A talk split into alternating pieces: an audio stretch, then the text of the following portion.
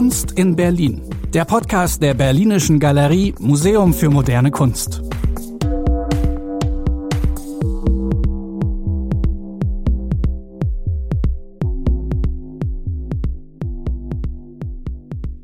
Liebe Freunde und Freundinnen der Kunst und der Berlinischen Galerie, herzlich willkommen zur neunten Folge unseres Podcasts Kunst in Berlin.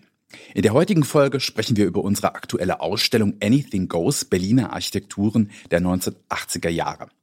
Dazu habe ich mir zwei Kolleginnen eingeladen. Zum einen Ursula Müller als Leiterin der Architektursammlung und Kuratorin der Ausstellung und Antonia Wolf, die ebenfalls zum kuratorischen Team gehört. Ich kann mich noch ziemlich genau erinnern, als die Berlinische Galerie im Jahr 2004 hier an ihrem Standort in der alten Jakobstraße eröffnet wurde. Da bin ich aus der U-Bahn am Hallischen Tor ausgestiegen und habe mich dann auf den Weg zum Museum gemacht. Damals noch ohne Smartphone und irgendwann habe ich fast den Glauben verloren. Ich konnte mir nicht vorstellen, dass in dieser Gegend ein Museum sein soll. Aber was mir damals aufgefallen ist, waren die zahlreichen Bauten der internationalen Bauausstellung IBA 87. Und Damals habe ich hier noch nicht gearbeitet, aber als das dann soweit war, ab dem Jahr 2008, habe ich immer wieder mit Ursula Müller als Leiterin der Architektursammlung darüber gesprochen, ob es nicht mal sinnvoll wäre, eine Ausstellung zu organisieren über die IBA. Ursula Müller hat da zunächst nicht besonders ähm, offen reagiert. Sie hat gesagt, dazu gab es schon sehr viel. Das ist wissenschaftlich aufgearbeitet. Und außerdem können wir als Berlinische Galerie überhaupt gar nicht eine Ausstellung machen, nur über den Westen. Wenn wir sowas machen über die 80er Jahre, dann auch über den Ostteil der Stadt. Und es dauerte dann eine Weile, bis wir dann wirklich die Idee zu Anything Goes weiterentwickelt haben und wirklich beide Teile der Stadt jetzt in dieser Ausstellung vorstellen können. Ursula, vielleicht kannst du mal erzählen, wie du da vorgegangen bist. Denn einerseits haben wir ja Bestände in der Sammlung, auf der anderen Seite hast du aber auch vieles Neues entdeckt, was man in der Ausstellung jetzt sehen kann. Genau. Das mir damals wirklich Wichtige war ja, dass wir auch ein ausgewogenes Verhältnis bekommen, das Baugeschehen im Osten zu präsentieren, aber auch das Baugeschehen damals im Westteil der Stadt. Und in der Tat, du hattest ja damals komplett recht. Die Berlinische Galerie liegt ja inmitten eines Wohngebiets, was die Architekturen der 1980er prägt bis heute. Und diese Architekturen sind natürlich auch wirklich großartig. Sie haben fantastische Grundrisse, sie haben ein sehr individuelles Gepräge. Sie werden von Licht, äh, von Grün und so weiter umhüllt quasi. Sie fließen da in diese Gebäude ein. Und das ist eine Qualität, die wir ja heute sehr missen. Also von dem fand ich die schon auch immer wunderbar. Aber von dem Ostberliner Baugeschehen wussten wir ja damals, muss ich zugeben, relativ wenig. Und das hat sich sukzessive bei der Vorbereitung dieser Ausstellung geändert, aber vor allem auch mit einem, ich würde jetzt mal sagen, Zufall dazu, weil es kam ja damals, ich hatte ja diese radikal modern Ausstellung zu den Architekturen der 60er Jahre in Ost und West gemacht, 2015. Und im Zuge dieser Berichterstattung hat mich ein, ein Investor, ein Bauunternehmer angerufen und eben von einem Bestand erzählt, der in seinem Besitz war, von einem großen Stadtmodell Ostberlin. Und das hat letztendlich die gesamte Planung der 80er Jahre entlang der Friedrichstraße dargestellt. Und das war für mich, als wir das dann nach langem Hin und Her und so weiter alles untersucht hatten, war für mich der Auslöser, wo ich sagte, okay, jetzt haben wir auch gute Materialien, die visuell anschaulich das Baugeschehen der damaligen Zeit, zumindestens was diesen Bereich angeht, darstellt. Das ist ja ein ziemlich dominantes Exponat in der Ausstellung. Ein riesiges Modell. Also mir fallen wenige Beispiele ein von Stadtmodellen, die derartige Ausmaße haben. Konntest du rekonstruieren, wo das erstmals überhaupt ausgestellt war? Wer konnte sich das seinerzeit angucken? Also das war wirklich für die Bürger der Stadt damals gemacht. Zur, ne, beide Hälften haben ja die 750-Jahr-Feier gefeiert 1987. 750 der Geburtstag von Berlin und haben versucht, eben ihr Baugeschehen der Bevölkerung bestmöglich zu präsentieren. Und dieses Modell, ähnlich wie es in Westberlin auch Modelle dazu gab, sollte eben das Baugeschehen in dieser Friedrichstraße in der ehemaligen Baudirektion am Schiffbauerdamm der Bevölkerung zeigen. Wenn man heute Touristinnen fragt, bin ich überzeugt, wenn die über den schönsten Platz Berlins sprechen, dann sagen die automatisch, das ist der Gendarmenmarkt. Aber die Wahrheit sieht ja ein bisschen anders aus. Seit wann sieht denn der wieder so aus? Naja, also das ist eigentlich ein Gepräge dann auch vor allem was Innen- und was die Platzgestaltung angeht, der 80er Jahre. Man denkt immer, es ist ein historischer barocker Platz. Ist es ja auch in den Grundzügen, ist es in der Tat, aber es war doch sehr viel zerstört. Und Manfred Prasser und sein Team haben das im Zuge dieser 750. Geburtstagsfeier, haben sie da Gelder bekommen und durften da wirklich diesen Platz neu gestalten. Gab es da in der DDR einen Paradigmenwechsel, dass man gesagt hat, das preußische Erbe, das städtebauliche Erbe Preußens ist doch wichtig und steht nicht nur für Imperialismus und äh, eine überkommene Zeit? Ja, kann man durchaus so sagen. Da gab es ja immer mal wieder so Leitbildwechsel. Man hat auch schon in den 50er Jahren an historistische Architekturen angebunden. Dann gab es diesen radikaleren Wechsel hin zur Moderne und zum Plattenbau. Und dann gab es jetzt beides in den 80er Jahren. Also letztendlich gab es einmal diese Tendenz, dass man sagte, okay, wir wollen auch wieder an unser Bauerbe anschließen und das mit den heutigen Mitteln, was eben auch sehr viel Platte bedeutet im Osten, wieder anschaulich herstellen. Auf der anderen Seite haben sie aber auch von ihrem modernen Baugeschehen nicht nachgelassen. Also da haben sie auch weiter eine Kontinuität gezeigt, was in West-Berlin nicht so war. Der Gendarmenmarkt ist ja vermutlich das prominenteste Beispiel, äh, was jetzt so Städtreparatur anbelangt. Was ist da in Ostberlin noch entstanden und wie historistisch oder historisierend kann man mit Platt überhaupt bauen? Erstaunlich gut ging das. Zum Beispiel das Nikolaiviertel ist natürlich ein ganz prominentes Beispiel. Und da sieht man alle Spielarten des Kopierens, des Fakes, sage ich jetzt mal, dass äh, doch wenn man nicht genau hinschaut, dass den Eindruck doch gewinnen könnte, da wäre viel Altes dabei.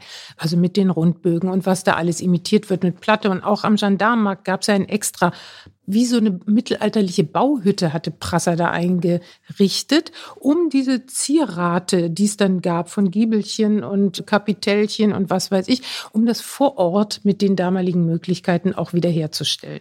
Also das war was ganz Neues damals. Was natürlich auch ein krasses Beispiel ist für 80er Jahre Bauweise im Ostteil der Stadt, ist der Friedrichstadtpalast. Der äh, sieht ja so ein bisschen aus wie eine, ja, wie eine Plattenbau-Tiffany-Lampe. Äh, wie sind die da bei der Gestaltung vorgegangen oder was war da der, was war da das Leitmotiv? Also ich sag mal so, äh, so ganz im Einzelnen, aber wo wirklich die Anregungen herkamen, weiß man gar nicht. Was wir jetzt zumindest schon mal in dieser Ausstellung rausbekommen haben, ist, welche verschiedenen Autoren oder Kollektive überhaupt bei diesen Einzelbauten ähm, tätig waren. Also da gibt's Autoren von Dieter Bankert, von Manfred Prasser, Gerd Weiß, über Michael Agnier, dann gibt es Eckhard Schmidt, Gerd Pieper, das sind alles Namen, oder Karl Ernst Zora nicht zu vergessen, das sind alles Namen, die uns eigentlich heute nicht wirklich mehr präsent sind. Und die alle aufzuarbeiten und da auch zu gucken, wo kommen eigentlich diese Anregungen her, das ist eigentlich noch ein Desiderat. Und ich hoffe, dass diese Ausstellung so ein bisschen dazu anregt, dass man hier weiter forscht. Du hast die Ausstellung Radikal Modern bereits angesprochen. Da haben wir oder hast du ja erstmals gemerkt, wie schwierig das war überhaupt, so ein bisschen das Baugeschehen im Ostteil der Stadt zu rekonstruieren, Kontakte zu machen, Leute zu finden. Wie bist du jetzt bei dieser Ausstellung vorgegangen? Und hast du da auch noch was gefunden, was zuvor noch nicht ausgestellt war, was so ein bisschen in Vergessenheit geraten Auf ist? Auf jeden Fall. Ich würde mal fast sagen, dass wir alles, was wir hier so zeigen, was jetzt Ostberlin angeht, Neuland ist. Warum also ist es Neuland Peter, und warum ist es so schwierig, da Material zu finden? Ich denke, mit der Wende ist viel Material leider weggeschmissen worden. Dann gibt es relativ wenig Institutionen, die sich wirklich aktiv darum bemühen. Das IAS in Erkner ist eigentlich das Vorzeigeinstitut, was diesen Schatz aus der DDR bewahrt und sich da auch aktiv kümmert, die Sachen zu bewahren und zu sammeln. Und diese Aufarbeitung hat erst in den letzten, ich würde mal sagen, zehn Jahren wirklich begonnen, dass man da versucht, auch die Akteure wieder zu sprechen, mit den Interviews zu führen und mal nachzuspüren, welche Anregungen es damals gab. Hast du eine Ahnung von den anderen äh, Staaten des Ostblocks, wie äh, da die Situation war? Sind die anders oder gehen die anders mit dem sozialistischen Bauerbe um? Äh, sagen wir mal so, ich glaube, auch dort ist es ähnlich, dass das erst seit so 10, 15 Jahren wirklich im Fokus auch der Forschung steht. Also Peter Meyer zum Beispiel, auch ein ganz wichtiger Architekt, der ja die Moderne weitergebaut hat in Ostberlin, der hat auch noch viel berichten können, viel Netzwerke auch herstellen können, dass man nochmal in Kontakt mit den verschiedenen Architekten kommt. Und der hat ja auch sehr viel mit Künstlern zusammengearbeitet, was auch was Besonderes war, ähm, wo er auch ja fast schon subversiv agieren musste damals in, in Ostberlin, dass er das immer alles so machen konnte, wie er sich das so vorgestellt hat. Also das sind so Sonderpositionen, wo es wirklich nochmal wichtig wäre, da im Einzelnen auch mal das Gesamtövre sich anzuschauen, nachzuspüren, wo kommen diese Anregungen alle her, wie haben die es wirklich geschafft, ihre Haltung so durchzusetzen. Hatte die Mauer denn Löcher? Wer wusste worüber Bescheid? Die Mauer hatte totale Löcher. Also gerade in den 80er Jahren war das überhaupt kein Problem. Beide Seiten wussten voneinander, ein Austausch war da. Es war ja schon in den 60ern eigentlich auch so. Also auf fachlicher Ebene war das überhaupt nicht so ein Thema. Das durfte nur nicht so wirklich publik werden. Nun betonen wir immer, dass wir besondere Architekturausstellungen machen. Wir sind ein Kunstmuseum, wir sind zuständig für Gemälde, für Skulpturen, für Fotografie, für Grafik. Und äh, wir sagen immer, wir stellen Architektur anders aus, als das beispielsweise ein Architekturmuseum tun würde. Wie machst du das? Wie konzipierst du diese Ausstellung, dass sie anders ist als eine Ausstellung im Deutschen Architekturmuseum in Frankfurt? Na gut, einerseits ist uns immer sehr wichtig, wir haben einfach eine Sammlung, eine sehr umfangreiche Sammlung und Originale sind für mich in einer Architekturausstellung einfach noch sehr, sehr wichtig. Das ist schon mal das eine. Das andere sind, dass es auch, ähm, wir sind nun mal ein Kunstmuseum und ich versuche auch, Positionen damit hineinzunehmen, die auch veranschaulichen auf einer sehr qualitätvollen, ästhetisch qualitätvollen Art, wie eigentlich auch Architektur sich mit dem Leben damals verbunden hat oder heute auch noch verbindet, wie es sich mit Kunst verbunden hat. Jetzt Peter Meyer zum Beispiel und mit Horst Bartnick, der eben auch diese damals sehr wichtige Position im Rahmen der konkreten Kunst mit bei sich eingezogen hat. Also das sind alles so, finde ich, sehr, sehr, sehr wichtige Dinge, wie ich ganz gerne Architekturausstellungen auch noch anreichern möchte. Nun gibt es ja diese sehr bekannten Fotos von Sibylle Bergemann, da hatte sie einen staatlichen Auftrag erhalten. Warum hast du diese Fotos oder sag erst nochmal, was da, was man überhaupt drauf sehen kann? Warum hast du die eingebunden? Denn da geht es ja nicht im eigentlichen Sinne um Architektur. Nee, aber wir haben ja auch einen, finde ich, sehr, sehr schön gewordenen Raum entwickelt, der Erinnern und Gedenken thematisiert. Und dieses Erinnern und Gedenken war damals ja, man wollte ja unbedingt an Bautradition anknüpfen, man wollte eine Identität den Bürgern wieder konstruieren, damit sie sich mit ihrer Stadt besser identifizieren können. Und deswegen war Erinnern und Gedenken ein ganz wichtiges Thema. Es wurde viel debattiert. Und Sibylle Bergemann hat jetzt zum Beispiel in einer mehrteiligen Serie, wir haben jetzt vier großformatige Aufnahmen da jetzt mal beispielhaft ausgewählt, hat die Aufstellung des Karl-Marx-Denkmals auf dem Marx-Engels-Platz fotografiert. Und das sind wirklich sehr, sehr schöne Aufnahmen, die nach der Wende so ein bisschen anders konnotiert wurden, anders interpretiert wurden, weil es war eigentlich schon eine dokumentarische Arbeit.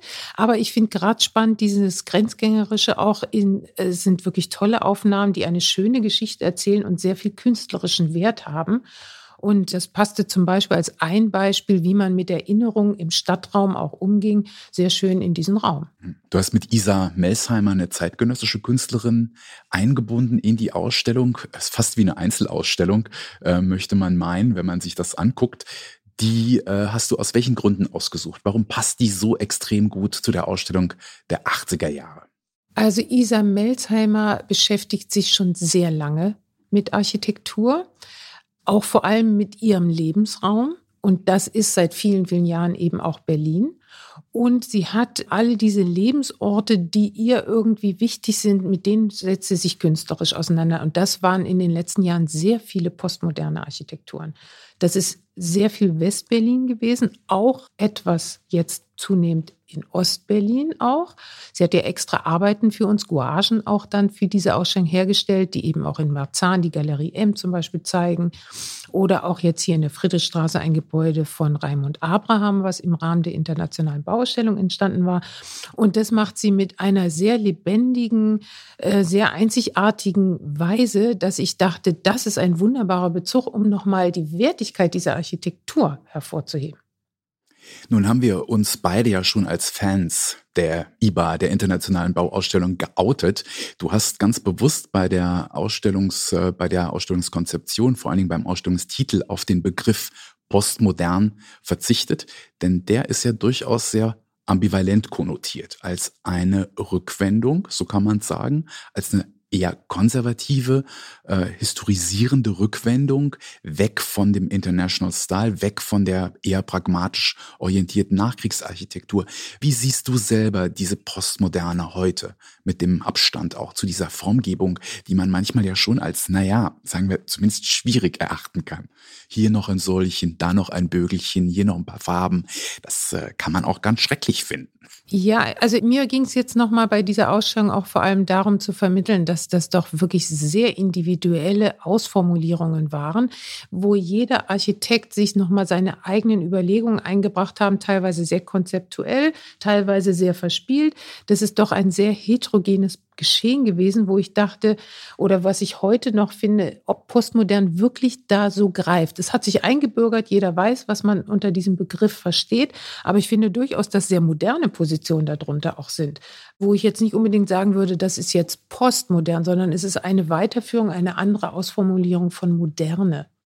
Und indem du den äh, Begriff postmodern weggelassen hast, war es eben auch möglich, dann solche Sachen wie das Ökohaus von Frei Otto oder das äh, Wohnregal, also solche wirklich total progressiven Sachen in die Ausstellung einzubauen. Und das macht natürlich großen Spaß, sowas zu sehen, was heute auch wieder diskutiert wird, dass man sieht, die 80er, meine Güte, die waren auf Zack.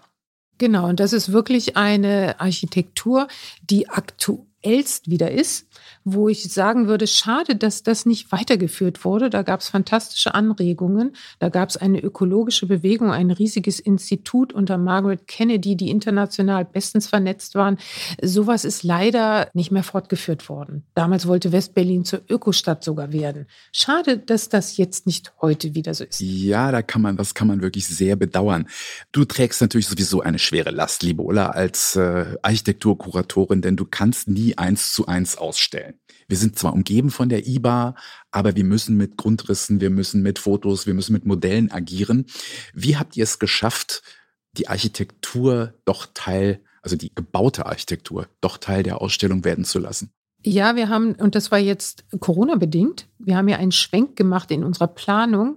Eine Ausstellung wird ja immer vier Jahre vorher schon so konzipiert und entsprechend auch budgetiert. Und durch Corona ist ja doch viel ins Wanken gekommen. Wir konnten keine wissenschaftlichen Symposien machen, die noch mehr einzelne Aspekte in die Tiefe gebracht hätten und so weiter. So dass wir dann überlegt haben, ach, dann gehen wir doch mehr in den Stadtraum noch und machen sogenannte Audio-Walks. Und diese Audiowalks, äh, da haben wir dann drei jetzt produzieren können. Ich hoffe, dass wir das auch noch fortsetzen, dieses Format weil das, glaube ich, nochmal eine ganz schöne Möglichkeit war, gerade als wir auch schließen mussten, pandemiebedingt, dass man die Architekturen im Stadtraum erleben kann und dazu Informationen bekommt. Und das eben über die Möglichkeit, das vom Handy abzurufen und sich so von der Berlinischen Galerie ausgehend so 30, 35 Minuten Spaziergänge überlegt, die davor kuratiert sind und dann kriegt man nützliche Informationen dazu. Ich glaube, also es wurde ja sehr, sehr gut angenommen. Ich kriege nach wie vor äh, nachfragen. Hoffentlich bleibt das länger bei uns im Netz, weil auch mit Studenten und so weiter wollen sie das zum Seminarinhalt machen. Also ich denke, das ist ein sehr, sehr schönes Format geworden und da bin ich Corona fast dankbar, dass wir das jetzt so geändert haben. Ich glaube, das kann man getrost sagen. Da hat man wirklich die Stadt kennengelernt nochmal und das erleben wir ja auch immer wieder bei Führung, dass die Menschen automatisch so eine Beziehung herstellen. Nun haben wir betont, dass unsere Architekturausstellungen besonders sind durch die Einbindung von bildender Kunst und wir tun es auch mit zeitbasierter Kunst. Es gibt in der Berlinischen Galerie einen Raum, der ist der zeitbasierten Kunst gewidmet und den haben wir für den Zeitraum der äh, Anything Goes Ausstellung ja auch einem besonderen Thema gewidmet, nämlich ähm, einem Filmprogramm. Und dieses Filmprogramm hat Antonia Wolf kuratiert. Und da möchte ich jetzt gleich mal fragen, ja, wie setzen sich diese Filme, die wir da unten zeigen, zusammen? Denn es sind ja keine, das muss man betonen, Dokumentarfilme über Architektur, sondern es sind Künstlerfilme, Künstlerinnenfilme. Ganz genau, ja. Also wir haben ein Programm zusammengestellt aus fünf Filmen, die formal eigentlich ein ziemlich breites Spektrum abbilden. Also es ist richtig, es sind keine Dokumentarfilme im strengen Sinne, aber es sind schon auch dokumentarische Formen dabei, aber auch fiktionale Formen und alles dazwischen.